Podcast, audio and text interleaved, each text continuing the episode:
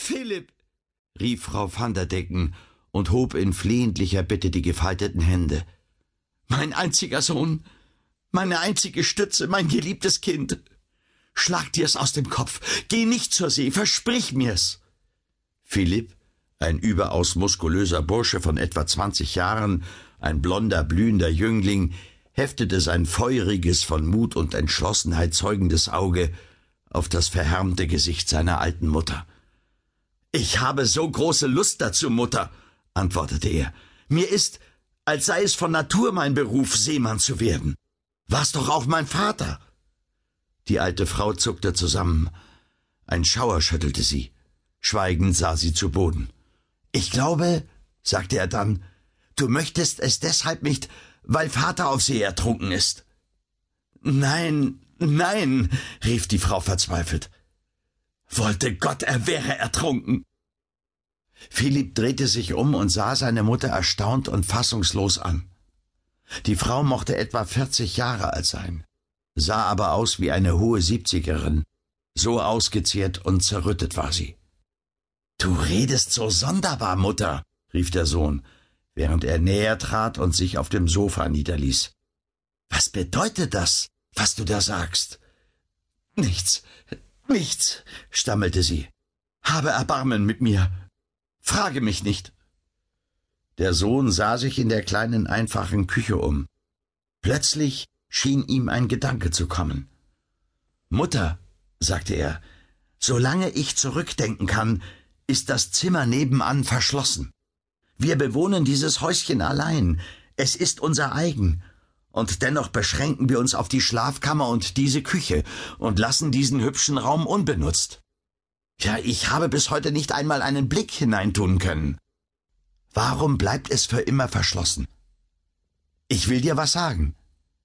Wenn du mir sagst, warum diese Stube niemals betreten werden darf, dann will ich dir zu gefallen nicht zur See fahren. Die Frau war bei den Worten ihres Sohnes heftig erschrocken. Nun war es so gekommen, wie sie immer befürchtet hatte. Und während sie die Hand gegen ihr Herz presste, erlitt sie plötzlich einen heftigen Blutsturz und sank ohnmächtig nieder.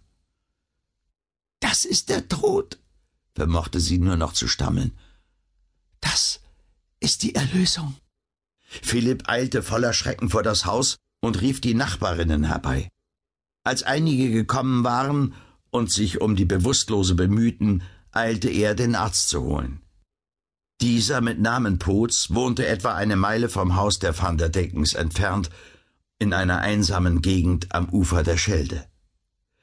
Potz, ein kleiner alter Herr, war ein echter und rechter Geizhals. Wer wird mich bezahlen, junger Mann, wenn ich mitkomme? fragte er. Man weiß, eure Mutter ist blutarm. Ich bezahle euch, so wahr ich Philipp van der Decken bin, schnaubte er vor Wut und hielt den Alten beim Kragen fest. Ihr haltet zwar immer euer Wort, Herr Philipp, erwiderte der Geizhals, aber wo nichts ist, da hat der Kaiser sein Recht verloren. Da riss dem heißblütigen Jüngling die Geduld. Beim Himmel, schrie er, ich erwürge euch, wenn ihr nicht mitkommt und meiner kranken Mutter helft. Mit diesen Worten schleppte er den Alten, der in den gewaltigen Armen des jugendlichen Herkules wie ein Kind war, mit Gewalt über die Straße. Potz sah, dass ihm nichts anderes übrig blieb, als mitzugehen. Im Hause der Van der Dekens angelangt, verschrieb er der ohnmächtigen Frau einen Trank, der sogleich den Bluterguss stillte und ihr das Bewusstsein zurückgab. Nach einigen Stunden war Philipp mit seiner Mutter wieder allein. Sie war noch sehr schwach und konnte nur leise und mit großer Mühe sprechen. Philipp, sagte sie, ich fühle, dass es mit mir zu Ende geht. Ich trage den Tod schon in mir, und ich habe Gott gebeten, mir den ewigen Frieden zu geben. Nur, was soll aus dir werden, Kind? Aber warum die Todessehnsucht, Mutter? fragte Philipp. War ich dir nicht ein guter Sohn? Das warst du, und möge der Herr dich dafür segnen, antwortete sie. Ich glaube, du hast mich manchmal für wahnsinnig halten müssen, Philipp, und oft mag ich es auch gewesen sein, aber ich habe auch ein schweres Geheimnis mit mir herumtragen müssen, über dem man wohl den Verstand verlieren konnte. Umso mehr noch, als dieses Geheimnis meinen Mann, deinen Vater betrifft. Nun endlich soll ich erlöst werden, und damit will ich dir alles sagen, mein Sohn. Ich weiß, du bist mutig und stolz, und du bist wohl imstande, die entsetzliche Bürde dieses Geheimnisses zu tragen. Mein Kopf war bei weitem zu schwach dafür. Philipp, ich will dir von deinem Vater erzählen. Allgemein hieß es, er sei auf See ertrunken. Ja, das sagtest du mir schon einmal, aber es klang so, als ob es nicht wahr wäre, unterbrach sie der Sohn voller Spannung. Er ist auch nicht ertrunken. Aber er ist schon lange tot? Ja und nein, antwortete die Witwe und legte die Hand vor die Augen. Du redest irre, Mutter, sagte der Sohn angstvoll. Ist dies der Wahnsinn, von dem du sprachst? Ich bin jetzt völlig klar, antwortete die Frau und erhob sich am ganzen Leibe zitternd. Dein Vater lebt nicht, und er ist auch nicht tot. Er büßt im Leben die Strafe des Himmels. Darauf sank sie in die Betten zurück, vergrub das Gesicht in den Kissen und schwieg zitternd, während der Sohn vor ihr stand und ihre seltsamen Worte nicht zu deuten vermochte. Mutter, lass mich das Geheimnis wissen, bat er. Du sollst alles erfahren, hör mich an. Vor siebzehn Jahren fuhr er mit seinem eigenen Schiff, das Amsterdam hieß, und eine wertvolle Ladung führte nach Indien. Er machte diese Reise zum dritten Mal. Wir beide hatten vereinbart, dass es seine letzte Reise sein sollte, denn vom Gewinn seiner Fahrten hätten wir gut leben können. Ach, wie freute ich mich darauf, denn ich liebte ihn über alles.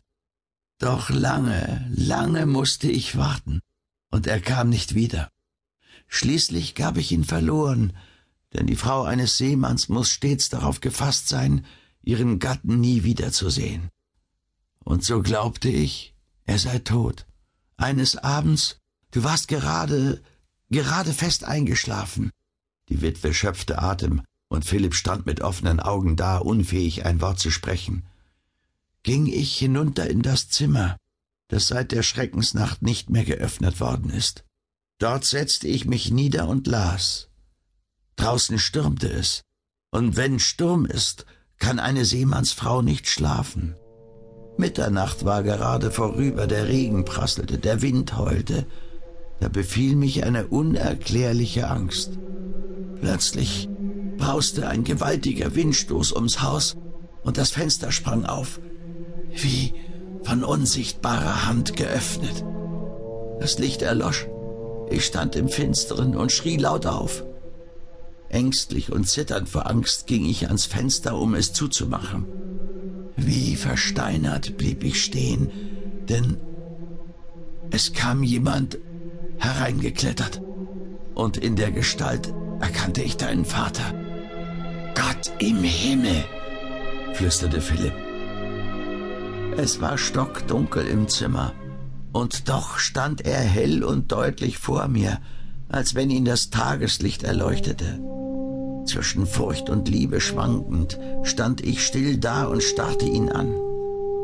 Das Fenster, durch das er hereingekommen war, schloss sich von selbst wieder, und wie von Zauberhand entzündete sich eine Kerze. Nun wurde mir klar, dass ein Gespenst vor mir stand, und ich sank ohnmächtig zu Boden. Als ich wieder zu mir kam, saß ich auf dem Sofa und fühlte eine eiskalte, nasse Hand in der meinen. Ich sah meinen Mann an, vergaß aber für den Augenblick ganz, in welch übernatürlicher Weise er hereingekommen war, und dachte, er sei endlich von seiner Reise heimgekehrt. Da sank ich ihm an die Brust, aber es war, als umarmte ich ein Stück Eis. Philipp, rief ich, sprich doch mit deiner Katharina. Das will ich, antwortete er, denn meine Frist ist kurz. Oh, nicht doch, fiel ich ihm ins Wort. Jetzt bleibst du immer bei mir. Ich lasse dich nicht wieder weg. Ich kann weder hier noch sonst wo bleiben, antwortete er mit Grabesstimme.